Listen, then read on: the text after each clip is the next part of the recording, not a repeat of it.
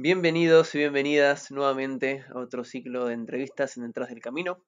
Eh, nuevamente, ahora tan cerca de los Olímpicos, nuevamente con un nuevo deporte, valga la redundancia. Acá estaremos con Sol Martínez Feinberg, eh, gimnasta nacida en España, pero que representa a nuestro país, a la Argentina.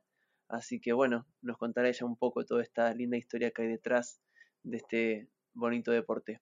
Pero bueno, Sol, bienvenida, primero que nada, y gracias por estar acá con nosotros. Hola, gracias eh, por la oportunidad. Y bueno, ahora les iré contando un poquito a medio que transcurse la entrevista. Y, nada, eso, gracias por la oportunidad.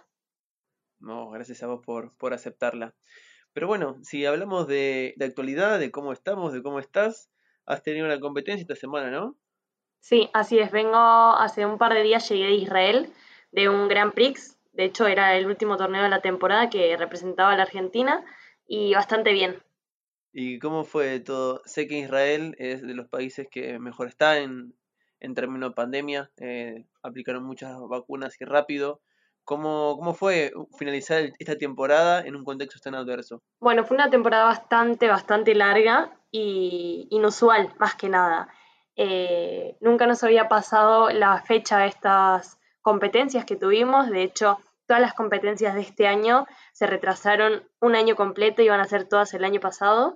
Y bueno, eh, con este Grand Prix sí es verdad que no contaba, porque en esa fecha me coincidía acá un torneo, pero bueno, finalmente tomé la decisión de ir, eh, faltar acá al torneo y representar a la Argentina en el Grand Prix de Tel Aviv, eh, allá en Israel, a nivel internacional. Y bueno, sí es verdad que con lo del COVID están bastante bien, de hecho está el 70% vacunado, me parece, y en respecto a eso, todo un montón de medidas y de protocolos, de hecho cada día nos hacían un test de antígenos para comprobar que todo estuviese bien, y en cuanto a lo deportivo, eh, la verdad que fui con todo, fui al 100% porque es el último pico de la temporada, ya con eso terminaba y quise dar lo mejor de mí para tener un buen sabor de boca después de este año tan atípico, la verdad. Y por suerte me fue bastante bien, competí con cuatro aparatos y de una forma bastante regular, que es lo importante la rítmica, competir con los cuatro más o menos de forma igual y lo logré, así que terminé, de, de hecho empecé, por lo general hago pelota masa cinta, en este torneo fue un poco raro porque hice cinta, aro, pelota masa, fue un poco raro, pero bueno, terminé con las masas y ya daba por finalizada la temporada, así que ahora un poco de vacaciones y a recargar para la siguiente. Bueno, me alegra mucho que hayas podido culminar la temporada de una manera tan, tan buena, eh, enfocada. Y bueno, qué mejor que la camiseta argentina. Pero estás nombrando muchas de las disciplinas que haces, que, me parece muy, muy bueno y muy curioso para que la gente que quizás no tiene tan a flor de pelo que es el deporte, eh, que cuentes vos lo que, lo que solés hacer, lo que solés entrenar, porque sí, no es que es una disciplina que vas y haces, sino que a veces vas modificando. Sí, la verdad que la rítmica tiene una historia detrás de cada competencia. Eh, sacrificamos mucho y entrenamos la verdad que una gran cantidad de horas y creo que eso la mayor parte de, la gente no lo sabe, es un deporte que no es muy reconocido a nivel no nacional sino internacional. Eh, yo entreno por lo general seis días a la semana, si tengo competencia entreno los siete días de la semana. Y ahora estoy en primer grado de universidad, que estoy estudiando un profesorado de educación primaria para ser profesora, entonces a la mañana no tengo todas las asignaturas por carrera, entonces tengo más tiempo por la mañana. Eh, por lo general entreno entre 2, 3 horas a la mañana y a la tarde entreno 5 horas y media todos los días. Entonces más o menos aproximadamente por día son 7, 8 horas eh, por lo general. Después los fines de semana, los sábados hacemos doble turno como dije antes, si competimos, los domingos también entrenamos. Eh, yo hago cuatro elementos porque soy una gimnasta individual y los cuatro elementos que hay en la rítmica son los únicos cuatro que hay, son aro, pelota, masa, cinta y en todas las competencias hay una clasificación all around que es la general que vos te suman los cuatro aparatos y la clasificación de todas las gimnastas y después hay finales por aparatos que vos podés pasar en un elemento y en el otro no. Y eso es la rítmica, es lo que yo hago en todas las competencias, compito con los cuatro aparatos y por ejemplo cuando voy a Panamericanos o Sudamericanos y hago equipo con otras chicas para representar o hacer el equipo de Argentina, yo hago por lo general cuatro aparatos, mi compañera Celeste otros cuatro y después en el caso del Panamericano que hubo ahora en Río, eh, fueron Candela con dos elementos, con dos aparatos y después eh, Martina Gil, otra compañera, con otros dos. Pero las competencias que hago a nivel internacional, las Copas del Mundo las hago casi siempre soy yo sola y son los cuatro de esos elementos que dije antes, que son aro, pelota, masa, cinta. ¿Y cuál es el que más te gusta a vos? Siempre me preguntan y siempre contesto lo mismo. Eh, estoy entre más o menos la pelota y las masas. y las dos series son nuevas y me gustan bastante, me siento como muy identificada. En pelota tengo una música lenta y en masas tengo la de María de Buenos Aires. Así que, bueno, el año que viene ya no las vamos a ver porque me van a cambiar eh, las series, pero bueno, las pude disfrutar bien. Y bueno, como bien decís, o sea, es un, un cúmulo de todas las, em, las pruebas lo que puedes pasar o no en la próxima ronda. Eso vos como deportista, ¿cómo lo calculás teniendo en cuenta que tenés una preferida y quizás una que no te guste tanto? ¿Cómo, cómo decís, bueno, trato de nivelar de esta manera para poder, eh, justamente lo que mencionabas al principio, llegar al mejor punto y tener ese equilibrio entre las cuatro? Bueno, lo importante de la rítmica, este código, es competir de manera regular, es decir, competir con todos los aparatos más o menos igual, no hacer uno re bien, por ejemplo, la pelota, las masas, que es mi fuerte, y después los otros dos fallar un montón. O sea, lo importante es hacer eh, de todos con un fallo para abajo, no intentar que se te caiga mucho el aparato. Entonces, es algo que hay que controlar bien. Por ejemplo, si un elemento, por ejemplo, el aro, que es el aparato que igual tengo más flojo este año, por lo general empiezo con aro, pero no porque sea mi elemento más flojo, la pelota eh, me tiene que salir igual. Al contrario, eh, si el aro me sale mal, tengo la, la, pelota, las masas y la cinta, tres elementos por delante para seguir subiendo puestos.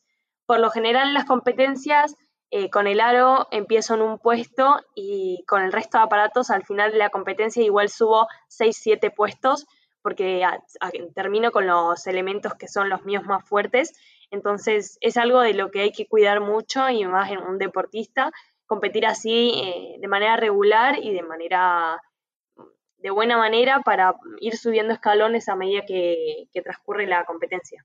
Me mencionaste que son muchas horas en que entrenas por día, 7, 8 horas es mucho tiempo. Eh, me interesa saber, bueno, si esto que, que me comentás, lograr el equilibrio también es por el entrenamiento, ¿no? decir, bueno, yo el martes entreno masa, el miércoles entreno aro, ¿eso también está muy diagramado en tu rutina? Sí, te, por lo general eh, lo que nos recalcan mucho las entrenadoras a la hora de la competencia y los entrenamientos previos es eso, buscar la regularidad. Que no porque un elemento te vaya mal, eh, está perdida la competencia. Tenemos cuatro elementos, entonces entrenando por lo general buscamos hacer los cuatro elementos por día porque tenemos muchas horas. Por lo general hago hora y media, dos horas de ballet, que es la base de la rítmica y la base de, la gimnasia en general. Eh, después, por lo general, hora y media de preparación física y el resto es todo de flexibilidad y de trabajo con los elementos, que es eh, a lo que más tiempo le dedicamos, a repetir, repetir, repetir con música. Entonces, por día eh, por lo general agarramos entre 3 y 4 de esos elementos que tenemos, las individuales, y se buscan no, mucho, no mucha cantidad, sino eh, pasar poco con música, porque es a lo que nos dedicamos con el aparato, pasar poco y que sean de calidad, que no sean desastres, que es lo importante para después en la competencia reflejar en entrenamiento. Claro, claro. Y a todo esto, eh, ¿cómo compaginas lo que es el estudio? me parece muy bueno que tenés una carrera muy larga, eso es cierto, que ahora vamos a indagar más de los inicios, pero siendo chica ya querés eh, formarte para justamente formar a otras personas.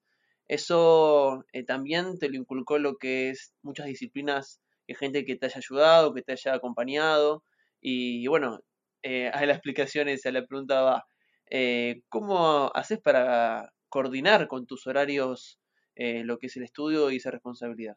Y mm, es complicado, la verdad, no lo voy a negar, porque entrenando 7, 8 horas y sacándose una carrera universitaria eh, es complicado, obviamente, pero no es imposible, o sea, eh, tenés y sacás tiempo de donde podés, porque realmente eh, igual los estudiantes y los jóvenes igual pueden estudiar más eh, al día o durante la semana, pero no es mi caso. Yo estudio casi siempre fines de semana, por no decir siempre los fines de semana.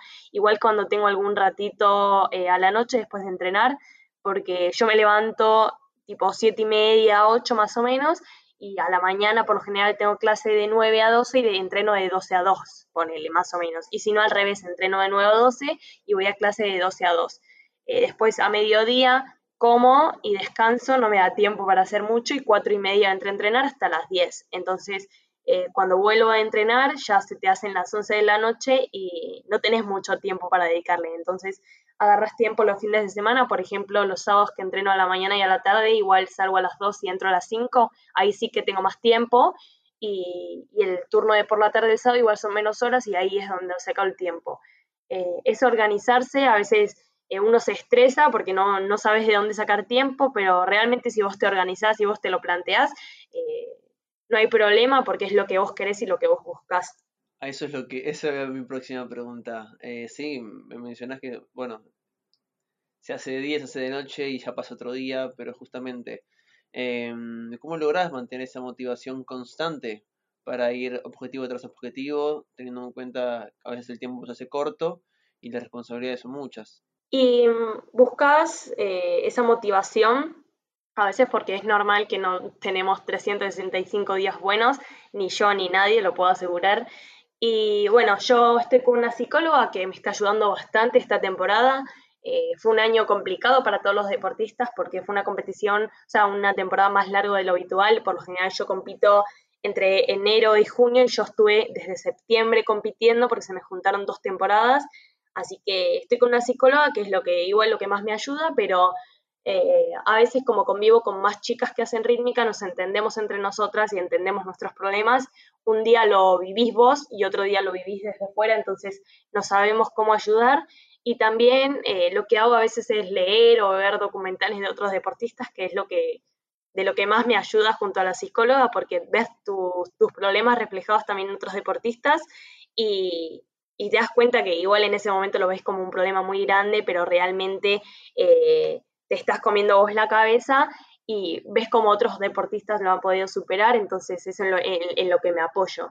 Estoy, por ejemplo, leyendo el libro de Rafa Nadal, que es lo que me estuvo ayudando hasta ahora estos últimos torneos, y junto a la psicóloga eh, conseguí motivarme para, para dar lo mejor de mí en las competencias. Mirá, me parece muy positivo esto de apoyarse entre deportistas, porque al fin y al cabo, sí, eh, tienen una mentalidad, una forma de, encarar las situaciones. Eh, realmente, de este otro lado, uno lo ve y dice, mm, alto rendimiento, mucha gente ve con la bandera argentina o la bandera del país que sea, llevando una medalla, pero a eso es lo que se busca este podcast, todo lo que hay detrás de ello. Porque sí, solo vemos la foto final, pero todo el interín que hubo para llegar a ese preciado momento y que salgan bien las cosas, eh, realmente es muy valorable y para, para aprender, ¿no? Porque quizás te lo llevo a la sociedad en general, se ven muchos problemas quizás masificados y decir, pero bueno, eh, hay un mañana, hay una forma de organizarse y ir para adelante, y el deporte creo que es algo que también ayuda mucho para verse reflejado y decir, bueno, eh, hay salida a todo esto. Sí, de hecho las medallas de las competencias no es la recompensa del torneo, sino de lo que hay detrás. O sea, todo lo que hacemos para llegar a ese torneo y conseguir ese objetivo, eh, es eso, la recompensa. Siempre me preguntan, ¿qué es una medalla para vos? Para mí es la recompensa de todo el trabajo que hay detrás, no de haber competido bien ese día. Y es una muy buena forma de mirarlo. Eh, he escuchado hace poco, bueno, estuvimos hablando con Lele Osuna, eh, surfista argentino, que bueno, está en Tokio, y decía, sí, las, las medallas es como bien decís, es ir a recoger todo lo bueno que se hizo eh, en el día a día. Eh, es eso, no es otra cosa.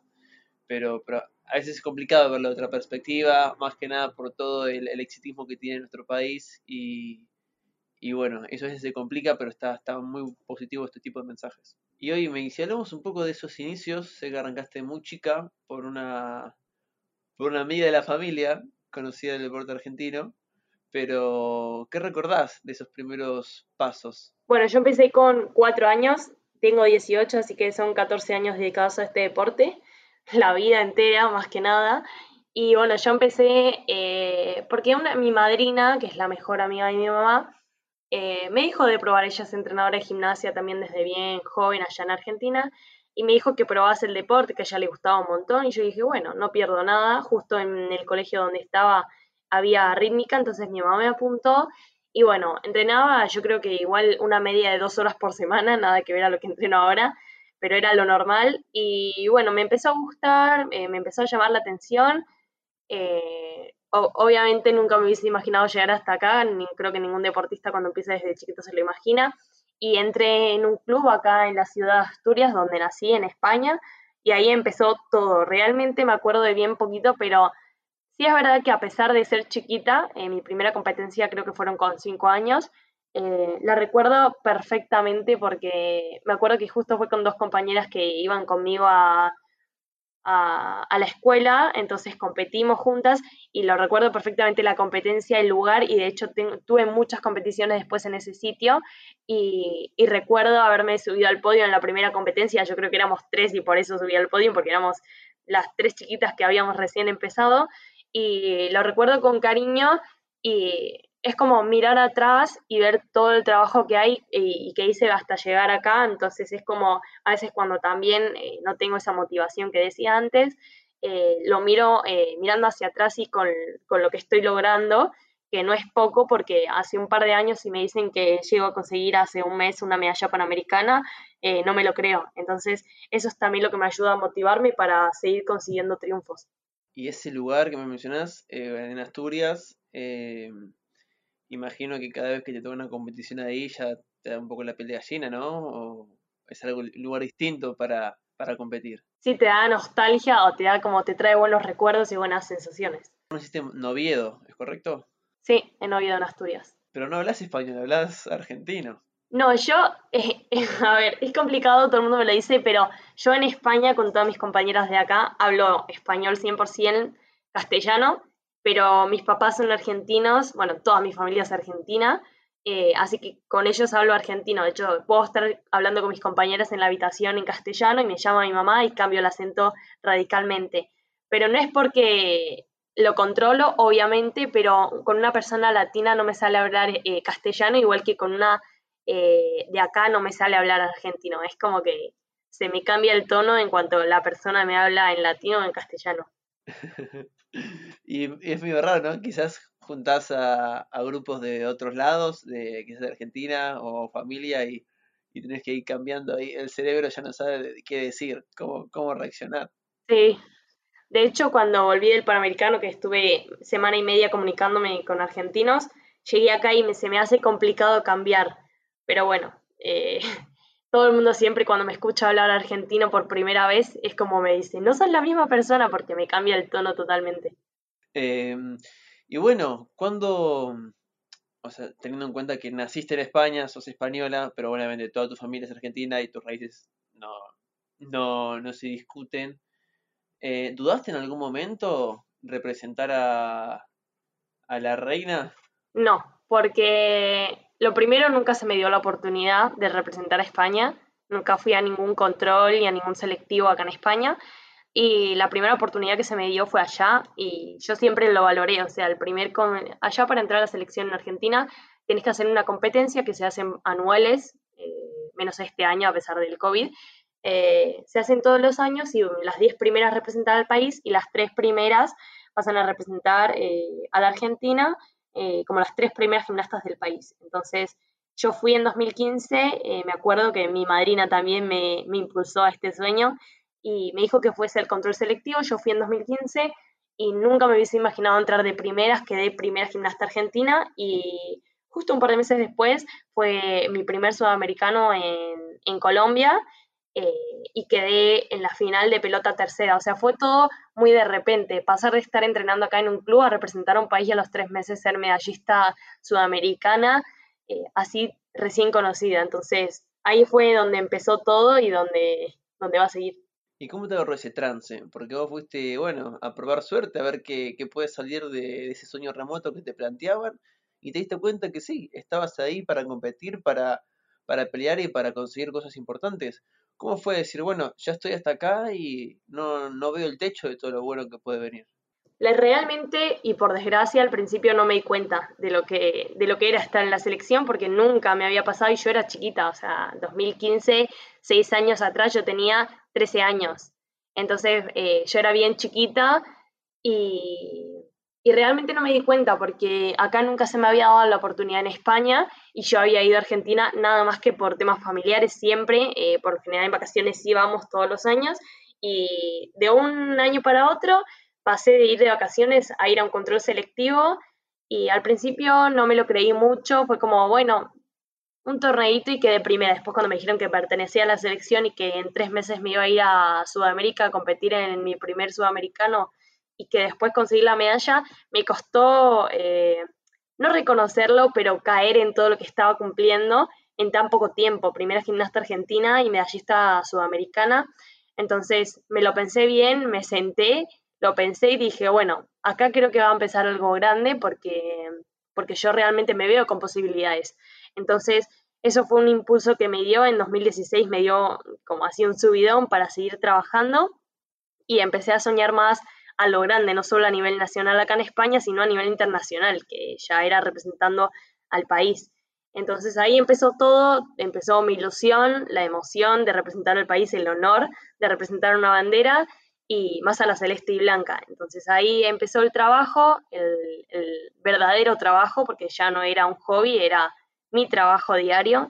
Y desde ahí empecé a mejorar. En 2018 eh, me mudé a León, que es otra provincia de España, como si te digo que me mudé de Buenos Aires a Córdoba, pero más cortito obviamente el trayecto y me vine acá a preparar a León eh, con una de las mejores, bueno, la mejor entrenadora nacional de España que tiene gimnastas olímpicas y me vine a preparar el clasificatorio para los Juegos Panamericanos de 2019 de Lima, que eran, el clasificatorio era en Lima 2018. Entonces me fui a preparar y ahí empezó realmente lo que es el pico alto de, de mi trayecto deportivo, de mi carrera deportiva y la empecé a preparar, eh, me di bastante bien, empecé a mejorar bastante. De hecho, mucha gente, lo, la gente que me sigue sabe el cambio que hubo de 2018 a 2019 y ahí es cuando empecé ya a competir eh, a, nivel internacional eh, con unos objetivos, no solo competir y bueno, hacer el mejor trabajo, sino igual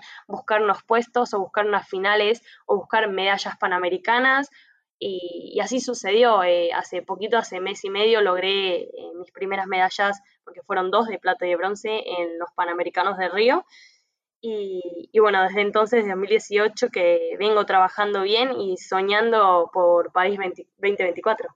Eh, wow, es un objetivo muy bonito, pero no quiero que nos quedemos en eso, sino todo lo bonito que acabas de comentar, porque mm, Sí, imagino que cada vez que pasaba el tiempo y te veías más inmerso en el deporte y veías las posibilidades que tenías, ¿cómo fue ese trance de comenzar con el seleccionado, eh, aumentar eh, los estímulos semanales y encima eh, mudarte para enfocalizarte en ese sueño que querías ir a buscar? Y bueno, representar a un país te requiere obviamente más exigencia, mm, ya es otro nivel. Entonces empecé a entrenar un poquito más de horas, las que realmente podía, porque yo estaba en un club chiquito hasta 2018, de 2015 al 18, tres años estuve en un club de acá de Asturias y no podía entrenar muchas horas porque obviamente era un pabellón chiquito, bueno, era grande, pero realmente había más deportes, entonces no podía dedicar muchas horas y bueno, trabajaba en lo que podía, iba mejorando como buenamente eh, pudiese con todas las nenas que eran en el club y bueno, en 2018 me planteé eh, un cambio porque realmente yo me estaba quedando estancada ese último año de 2018 y en verano fue cuando viajé para allá, para León, que está a una, hora y media de mi casa, pero bueno, vivo allá. Y ahí me planteé y dije, si realmente quiero conseguir algo más a nivel internacional e ir buscando objetivos más altos, tengo que tener un cambio. O sea, estaba en un club con muchas nenas y realmente no me podían dar ni las horas que podía, ni el pabellón que yo quisiese. Entonces me mudé a León con esta entrenadora, con los mejores técnicos de, España, con las mejores instalaciones, los mejores medios, y ahí empezó todo a mejorar y me di cuenta que, que ya podía ir buscando objetivos más altos.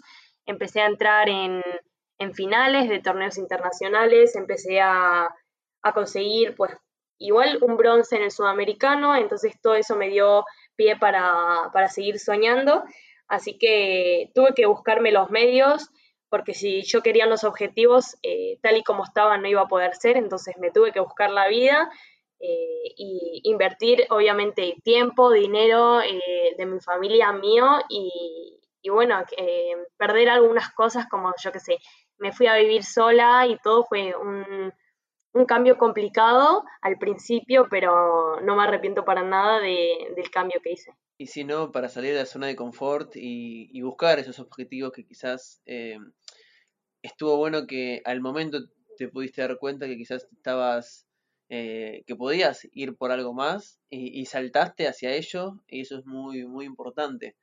Pero me mencionas que estás con la, eh, con uno de los mejores cuerpos técnicos que te pueden colaborar para, para la disciplina. Y ellos y ellas, ¿cómo ven que, que enfrentes a España en, un futuro? Bueno, ellas al principio fue complicado porque cuando entré a, a entrenar allá no tenía nivel como para como no para superar eh, el nivel español, porque obviamente no lo superé ahora ni, ni, nunca, pero no me veían como una gimnasta de élite, de mucho nivel, entonces al principio no hubo problema.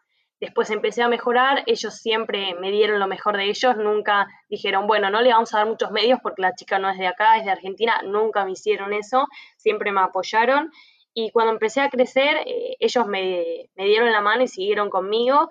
Eh, Ruth Fernández es mi entrenadora, eh, es la entrenadora de Carolina Rodríguez, una gimnasta tres veces olímpica de España. Y bueno, a medida que yo voy creciendo, ellos me van dando lo que yo necesito. Cada vez necesito igual más horas, más exigencia y ellos me lo dan siempre que pueden. Así que nunca se pusieron en contra para nada y en todo lo que está de su mano siempre me están apoyando, aunque no sea su país. Lo hacen por mí porque es mi trabajo y es mi dedicación. Y cuando surgió la posibilidad de los Panamericanos de Lima, y bueno, te preparaste para ello, ¿cómo, cómo lo vieron desde, ahí? Que, que, todo ese esfuerzo que habías logrado, que, de, de salir, de romper el hielo, de, de buscar nuevos horizontes había dado fruto y bueno, estabas peleando para ser una de las mejores de tu continente. Sí, yo me mudé para allá en septiembre, que es cuando empieza acá eh, la temporada y el, bueno, la pretemporada y el curso escolar, que yo me mudé allá cuando estaba en último año, en primer, en penúltimo año de secundaria. Y eh, a mediados, eh, a finales de año, perdón, fue cuando fue el clasificatorio, cuando vieron que había logrado la plaza, lo primero que hicieron fue llamarme llorando de la emoción porque era el objetivo que buscábamos. Y ya después en los Juegos Panamericanos eh, iba muy bien preparada, estaba físicamente perfecta y mentalmente también estaba muy preparada, y dedicado un montón de tiempo. Y cuando quedé cuarta empatada con la tercera, que había hecho historia para mí, eh, también fue una emoción y una felicidad enorme y una recompensa a todo el trabajo. Entonces también se alegraron porque es su trabajo reflejado con mi gimnasia. Entonces eh, se vieron pues orgullosos de haber conseguido junto a mí lograr esa meta que tanto buscábamos.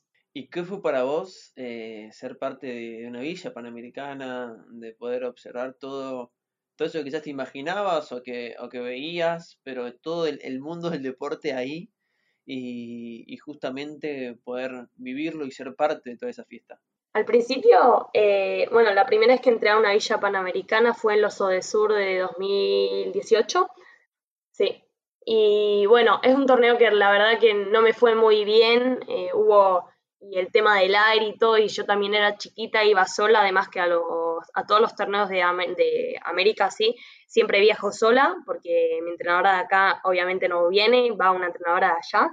Entonces iba sola y fue todo como muy nuevo, pero eh, está en una villa panamericana que es exactamente igual que una, que una villa olímpica, eh, solo que en la villa olímpica, bueno, hay más deportes y es a nivel olímpico, pero en las villas panamericanas de lo de sur eh, es como un sueño, o sea, te cruzas con deportistas que van a ser olímpicos o que son medallistas o son los primeros deportistas del país y es todo un sueño, yo lo tengo todo todo lo que hago lo filmo, todo tengo en fotos y lo tengo guardado y creo que eso cuando pasen un par de años, porque obviamente al, al, paso de los años no te acuerdas de todo, va a ser como re nostálgico recordar todo lo que hice, por todo lo que pasé, igual te vas a ver una foto y te vas a acordar de ese momento, de esa situación. Así que lo tengo todo guardado en carpetas para que cuando tenga unos cuantos años más me acuerde de, todas estas experiencias. Bueno, siempre es lindo, ¿no? Eh, mirar un poquito para atrás, observar lo que pasó, porque entre tantas cosas que te han ocurrido, que fue una tras otra, el tema de hacer, de perseguir, de la, responsabilidad, de la resiliencia y todo lo que tiene que ver el foco, quizás no se toma conciencia de todo lo bueno que has logrado y seguís haciendo. Así que un poquito de, de ayuda a memoria nunca está de más. Sí, porque además a las competencias vas más centrado en la competencia que en el entorno, entonces igual en ese momento no te das cuenta de todo lo que está pasando o no le das importancia a ciertos detalles y ya después una vez que termina la competencia ya lo disfrutas más y, y podés eso, disfrutar de los chiquitos momentos. Bueno, eso me parece muy positivo. Eh, y ahora, ¿cómo, ¿cómo, estás viviendo? Faltan días para Tokio. Eh, ¿Allá tenés compañeras que van a estar en la Olimpiada?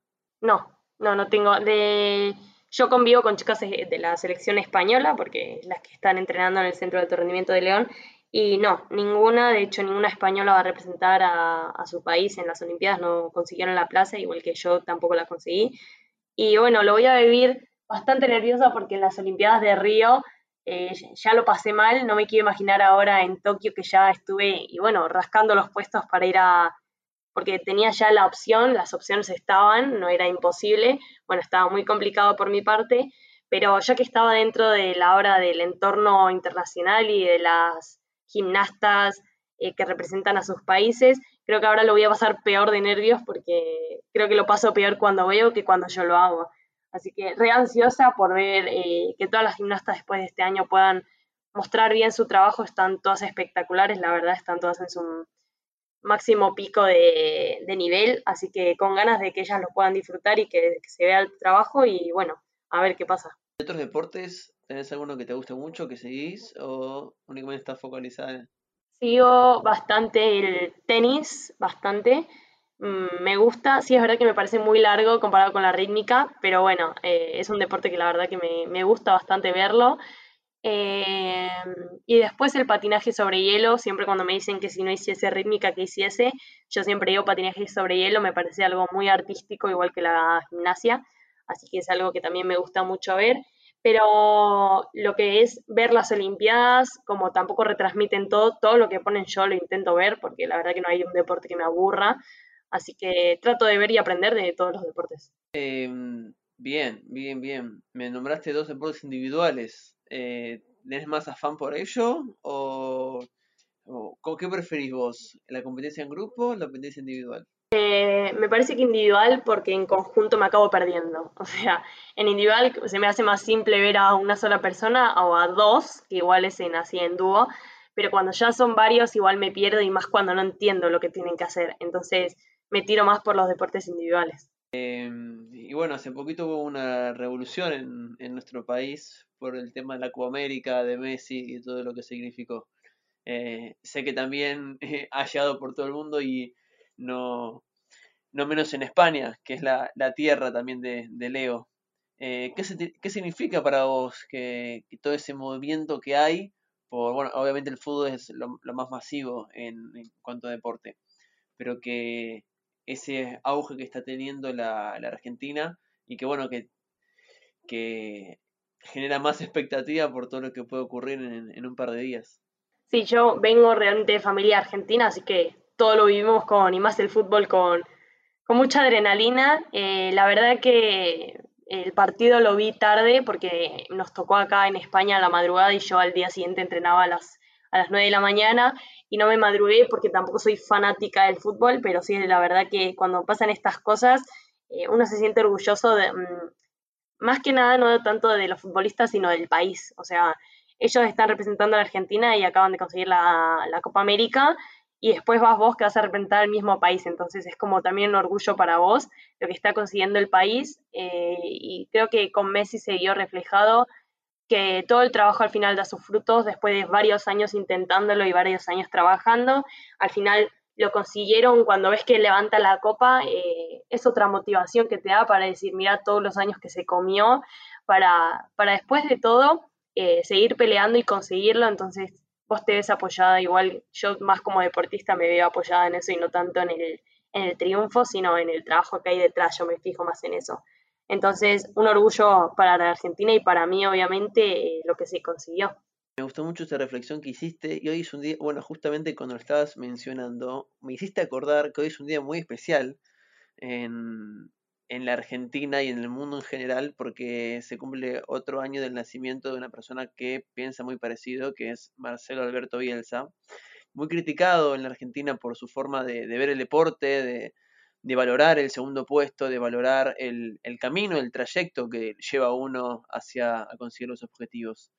Eh, ¿Tienes alguna opinión formada sobre Marcelo o es algo que... Sí, yo antes nombré París 2024, pero soy una gimnasta que realmente busca objetivos cortos, porque al fin y al cabo pasamos tantas horas entrenando, pasamos por tantas competencias que si yo estoy fijada en París 2024 y al, al fin y al cabo no se consigue, es como que el único objetivo que tenía no se consiguió. Entonces, creo que busco objetivos diarios y, y al mes también por competencias.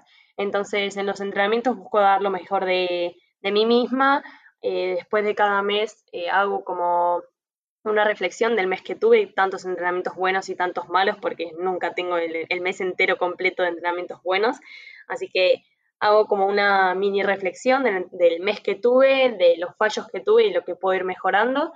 Y esos son los objetivos como que tengo diarios de superarme a mí misma y dar lo mejor de mí para después en la competencia, igual yo que sé, si entrené muy mal durante un mes y en la competencia lo hago mal, como que me siento culpable porque es el fruto del trabajo. Siempre la competencia es un entrenamiento más.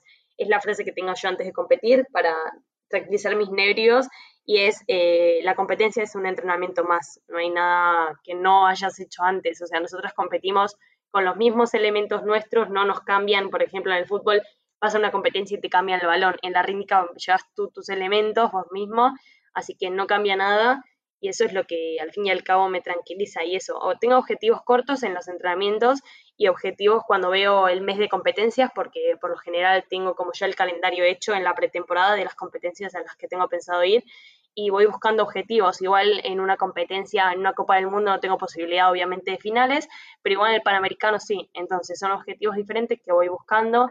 Al Panamericano siempre digo que fui a este Panamericano de Río 2021 la verdad que fui muy tranquila porque tenía que lograr unos objetivos. Y yo, yo iba nerviosa o atenta a otras cosas que no me convenían, al final me iba a arrepentir de la oportunidad que tuve y que no podría haber aprovechado. Entonces fui tranquila pensando en todo el trabajo que, venía haciendo todos estos meses anteriores, que era realmente esta temporada y creo que es el, torneo más importante que tuve en toda mi carrera porque es donde tenía más posibilidades y la verdad que fue como eh, un orgullo y una recompensa haber logrado eh, las medallas y haber logrado demostrar todo el trabajo. Entonces, de metas chiquitas y objetivos chiquitos, eh, voy a llegar a lo que son las metas a largo alcance. Eh, bueno, no, perdía nada en consultarle, la fecha me, acompañaba. pero bueno, sí, porque si hablamos de fútbol y, y, de Marcelo, siempre hubo ese, esa grieta con lo que ocurrió en el 2002. Pero bueno, es deporte y, y hay mucha gente que lo, que lo quiere mucho y eso es lo, importante.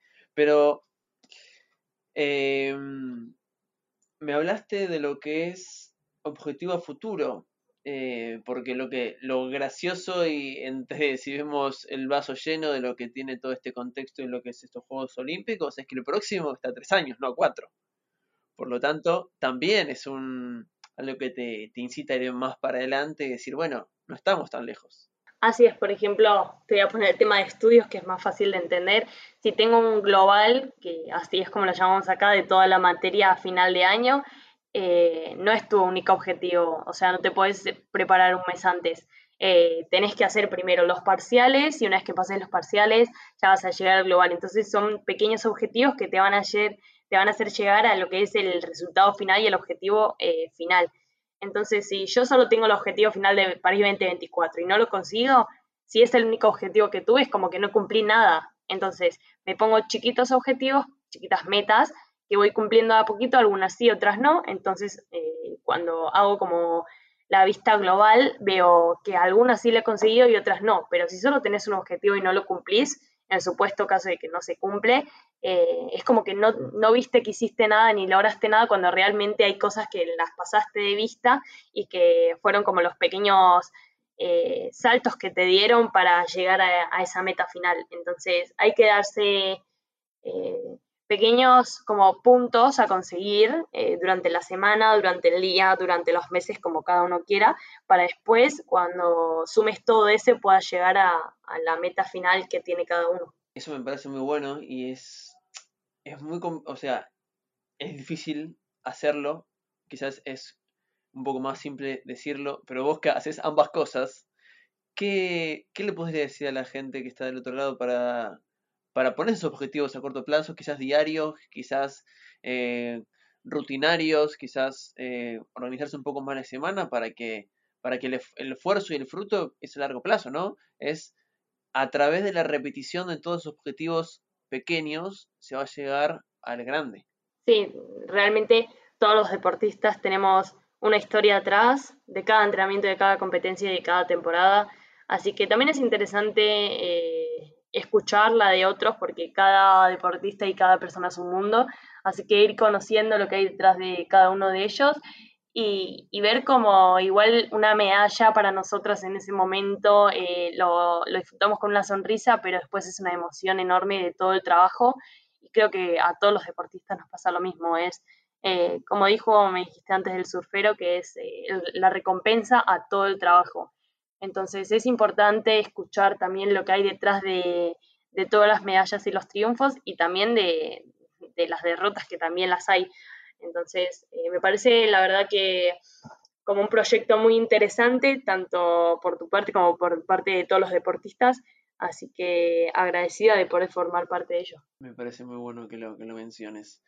Eh, y bueno, me alegra que puedas, eh, bueno, poder escucharte, poder saber cómo pensás y todo lo bueno que estás logrando, porque sin duda es a través del esfuerzo, la disciplina y eso, todo eso que, que nos gusta hablar detrás del camino, como se llama el podcast, para que la gente también sepa de todo ese esfuerzo que, que deja el alto rendimiento, que como hablamos hace un rato, no solo son medallas, sino es una forma de, de encarar la vida, de ir por sus objetivos y, y saber que si hoy no se pudo, mañana se va a poder y que a través de la reiteración todo, todo se llega. Eh, la verdad que siempre lo digo que es un orgullo y un honor cada vez que salgo y nombran, porque me nombran mi, mi nombre obviamente, pero no me dicen, yo qué sé, Sol Martínez, listo, no, te dicen Sol Martínez, Argentina, o sea, es como un orgullo y decís como, wow, o sea, realmente es para, para plantearse dónde estás. Y es eh, muy importante saber eh, trabajar bien para, lograr todo lo que quieras y, ser consciente de, dónde está cada uno. Así que siempre digo que es un orgullo para mí, agradecida obviamente a la CAS y a Lenar que siempre me está eh, apoyando desde la distancia. No, agradecidos nosotros y yo en particular porque aceptes nuestra invitación.